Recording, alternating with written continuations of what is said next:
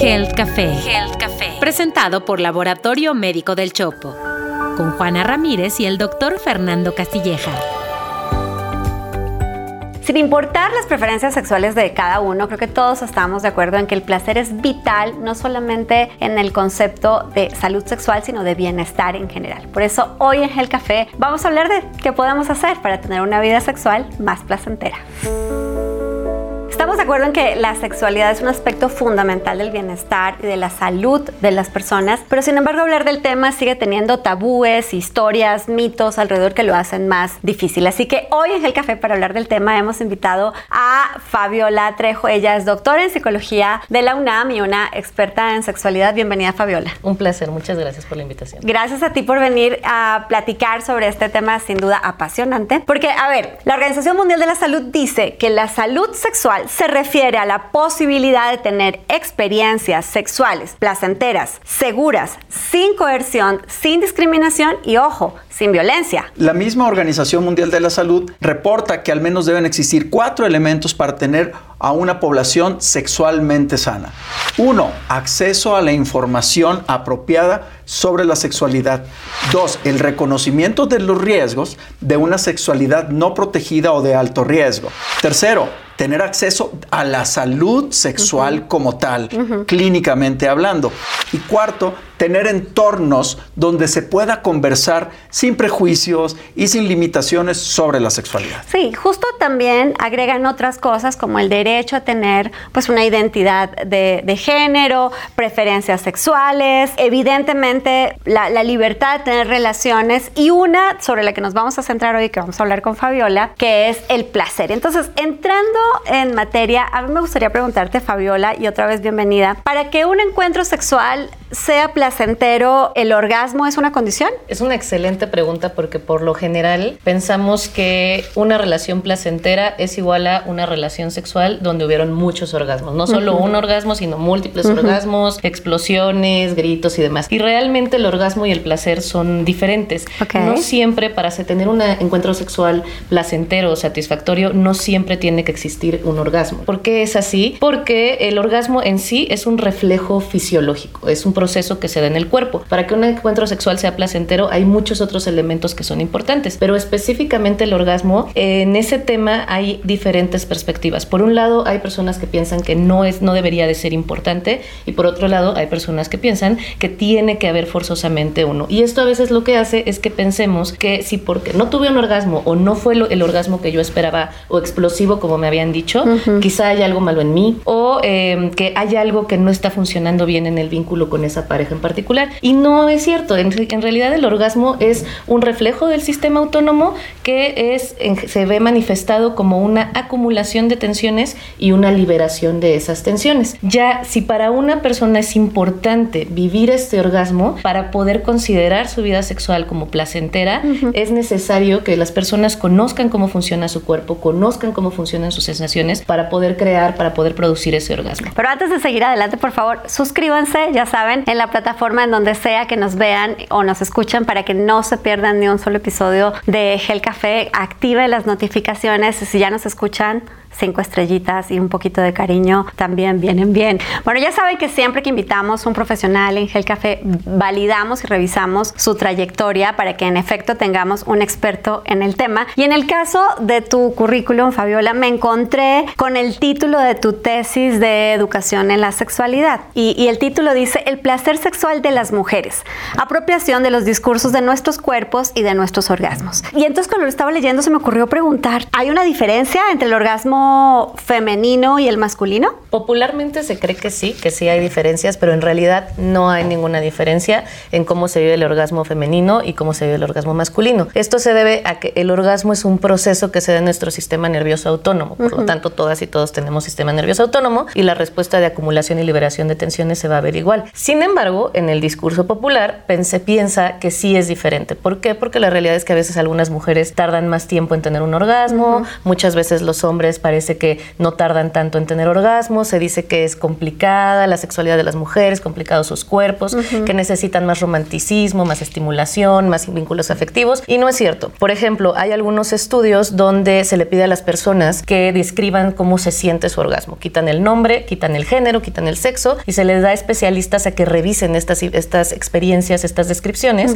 para poder determinar si es de hombres y de mujeres y que se encuentra no hay diferencias significativas entre las descripciones de un grupo y en las descripciones del otro. Es decir, como lo sentimos en el cuerpo a nivel sensorial y a nivel activación del sistema nervioso, es exactamente igual. Las diferencias vienen de esta educación desigual, de la desigualdad entre los géneros, de la desigualdad en los discursos y en las narrativas, donde se empiezan a atribuir propiedades a la sexualidad basadas en una doble moral sexual patriarcal. Justamente escuchándote, Fabiola, en efecto creo que muchos de estos mitos, tabúes, tienen que ver con una sociedad mayoritariamente machista en la que nos hemos educado y también con el cine, con la televisión, con el contenido para adultos que normalmente los mayores consumidores son hombres, entonces tiene una clarísima tendencia que genera un montón de ideas que no solo no ayudan, sino que perturban la salud sexual de las personas. Así que, Fer, ¿qué tal si hablamos tantito de los mitos justamente que están creados en la sociedad? Hay dos mitos muy importantes en, el, en la cultura varonil o en la cultura del hombre.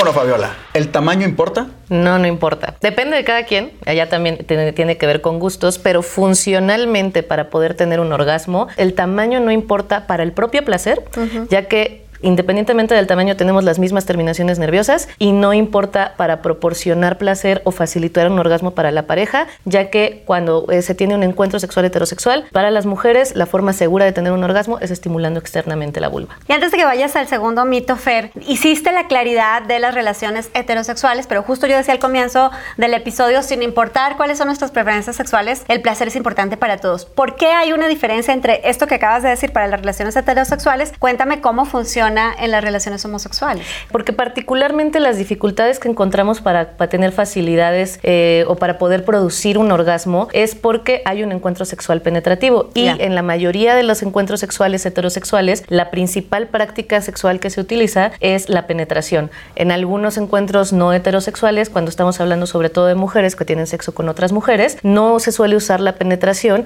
y sí se le da mucha atención a la frotación externa de la a la frotación de la vulva. Y además más porque cuando nos masturbamos no se presentan tantas dificultades para poder llegar al orgasmo como cuando estamos en una relación heterosexual. A esto se le llama la brecha del orgasmo. Por eso se aclara mucho que las diferencias que tenemos en el discurso y en nuestras ideas sobre los orgasmos o esto que hablábamos de las diferencias en orgasmos femeninos o masculinos se dan en un contexto o en un paradigma donde imaginamos el sexo a dos personas heterosexuales practicando la penetración. Ya, qué interesante. Fer, segundo eh, mito. El segundo mito es ¿Los hombres necesitamos eyacular para tener un orgasmo? No, definitivamente no. La eyaculación y el orgasmo son dos procesos diferentes e independientes. La cuestión es que debido a las prácticas masturbatorias que suelen tener los hombres, aprenden a aparear el orgasmo con la eyaculación y es muy importante que a partir de la práctica y del entrenamiento de sus habilidades masturbatorias vayan aprendiendo a separarlos y así tendrían más acceso a disfrutar de una diversidad de sensaciones y no depender siempre de estas exigencias que nos dicen que tiene que haber una erección constantemente, que no se tiene que acabar en todo el encuentro y que tiene que haber una eyaculación explosiva. Si lo que quieren es tener un orgasmo, lo pueden hacer de manera separada. Pues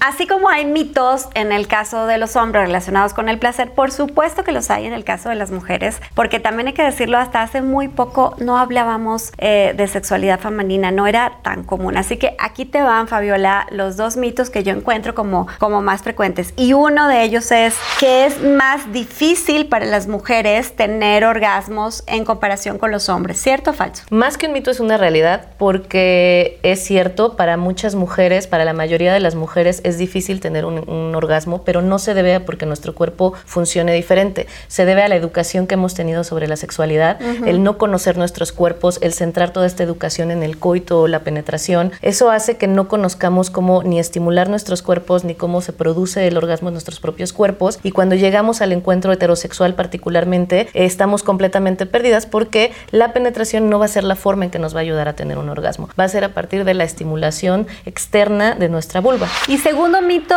en esa misma línea, entonces hay mujeres que que no pueden tener orgasmos? Eh, no, yo le, decimos que en realidad la mayoría de las mujeres son preorgásmicas. Se está moviendo esta perspectiva de la anorgasmia que se entendía como la incapacidad de tener orgasmos a la preorgasmia que es todas las mujeres y hombres somos capaces de tener orgasmos. Cuando tenemos la idea de que no podemos tener orgasmos, en realidad es que no conocemos cómo estimular nuestro cuerpo. Es más, para muchas mujeres ya han tenido orgasmos y no lo notan o no lo saben porque existe una expectativa gigante a cómo se debe ver el orgasmo o cómo se debe sentir, gritos, movimientos y en realidad los orgasmos no siempre van a ser explosivos, hay unos que son más suaves, hay unos que son como un suspiro, hay unos que son más lentos. Entonces, para muchas mujeres puede que ya tuvieron un orgasmo y no lo saben o que tienen la capacidad de tener un orgasmo, pero no han estimulado de las formas correctas su vulva. De hecho, la encuesta eh, de placer y sexualidad positiva y un poco en relación con lo que decías, eh, realizada más de 700 mujeres hispanas, menciona los siguientes hallazgos. 73% de las mujeres se siente insatisfecha con la frecuencia del orgasmo y 81% de las mujeres de esta encuesta reconocen haber fingido un orgasmo. 40% de ellas para complacer a la pareja y casi el 26% para terminar la relación sexual. Entonces, esto, esto tiene que ver con expectativas de la relación sexual como tal y, las expectativas que le generas a la pareja misma y esta, y esta pareja que te está exigiendo a cambio, ¿no? Además, eh, el 19% de las mujeres no ha tenido un orgasmo, el 55%, solo el 55%, que es un, es un porcentaje muy reducido, eh, ha tenido un orgasmo en todo encuentro sexual y particularmente el 94% de las mujeres reporta haber tenido un orgasmo en todas sus masturbaciones. Entonces, estos diferentes diferencias que vemos en los porcentajes nos hablan de situaciones importantes que están sucediendo. Bueno, ya casi cerrando y, con estos datos que ustedes nos acaban de dar, particularmente con las mujeres, Fabiola, ¿qué podemos hacer para tener una vida sexual más placentera? Para mí la respuesta siempre va a ser la masturbación. La masturbación es el primer paso para que nos convirtamos en personas orgásmicas. ¿Por qué? Porque la masturbación nos, nos permite conocer cómo funciona nuestro proceso de placer, cómo funciona la producción de las sensaciones en nuestro propio cuerpo. Además, es importante poder ir entendiendo cómo usar nuestro cuerpo a favor de eh, nosotras mismas, cómo utilizar presiones, tensiones, respiración. Y también es muy importante que empecemos a desmontar todas estas ideas tan exageradas que tenemos de cómo debería de funcionar nuestro cuerpo y nuestra sexualidad, cómo debería verse el orgasmo. Conocer cómo funciona nuestro cuerpo nos ayuda a desmontar muchos mitos y, falacias en torno a cómo deberíamos vivir las sensaciones y el placer.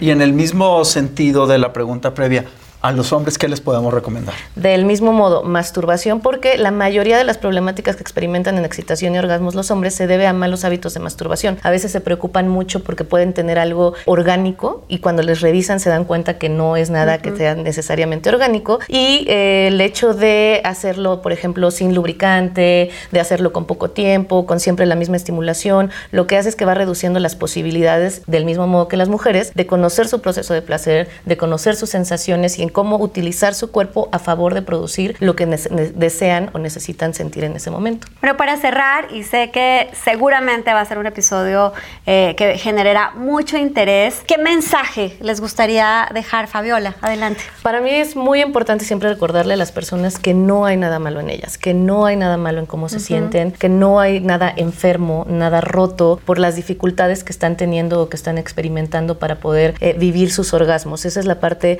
más importante Dense la oportunidad de conocer sus propios cuerpos, de desmontar estas creencias y estas ideas que solo han hecho daño, cómo nos conocemos y cómo conocemos nuestro placer. Mastúrbense, utilicen lubricante, respiren, muévanse, permítense explorar lo que sus cuerpos les da cuando se dan un momento consigo mismas y consigo mismo. Muchos de los episodios que hemos tenido en Hell Café terminan diciendo conócete, explórate y creo que evidentemente en este caso no es la excepción, Fer. Y, y desde la parte médica es importante que se practique el sexo de manera segura también, para evitar las infecciones, el VIH y las otras enfermedades de transmisión sexual, pero también el sexo seguro en el sentido de la procreación, tener cuidado, planeación, planeación de, de, la cantidad de hijos que se quiere o, no se quieren tener, y por otro lado también infórmense, informarnos sobre temas de disfunción sexual y acudir con los especialistas cuando sea necesario. Fabiola, muchísimas gracias por acompañarnos en este episodio. Eh, muchas gracias, Fer. Y ustedes, ojalá y les haya gustado. Por favor, den like, compartan platiquemos. Creo que el primer paso es hablar abiertamente de estos temas y eliminar los tabúes que definitivamente hace parte de la salud de todos nosotros. Muchas gracias y nos vemos el próximo miércoles en un episodio más de Health Café. Esto fue Health Café, presentado por Laboratorio Médico del Chopo. Análisis clínicos y estudios especializados. Un podcast de Grupo Expansión. When you need mealtime inspiration, it's worth shopping Kroger, where you'll find over 30,000 mouthwatering choices that excite your inner foodie. And no matter what tasty choice you make, you'll enjoy our everyday low prices, plus extra ways to save, like digital coupons worth over $600 each week. You can also save up to $1 off per gallon at the pump with fuel points. More savings and more inspiring flavors make shopping Kroger worth it every time. Kroger, fresh for everyone. Fuel restrictions apply. With Lucky Land slots, you can get lucky just about anywhere. Dearly beloved, we are gathered here today to. Has anyone seen the bride and groom? Sorry, sorry, we're here. We were getting lucky in the limo and we lost track of time. No, Lucky Land Casino, with cash prizes that add up quicker than a guest registry. In that case, I pronounce you lucky. Play for free at LuckyLandSlots.com. Daily bonuses are waiting. No purchase necessary. Void where prohibited by law. 18 plus. Terms and conditions apply. See website for details.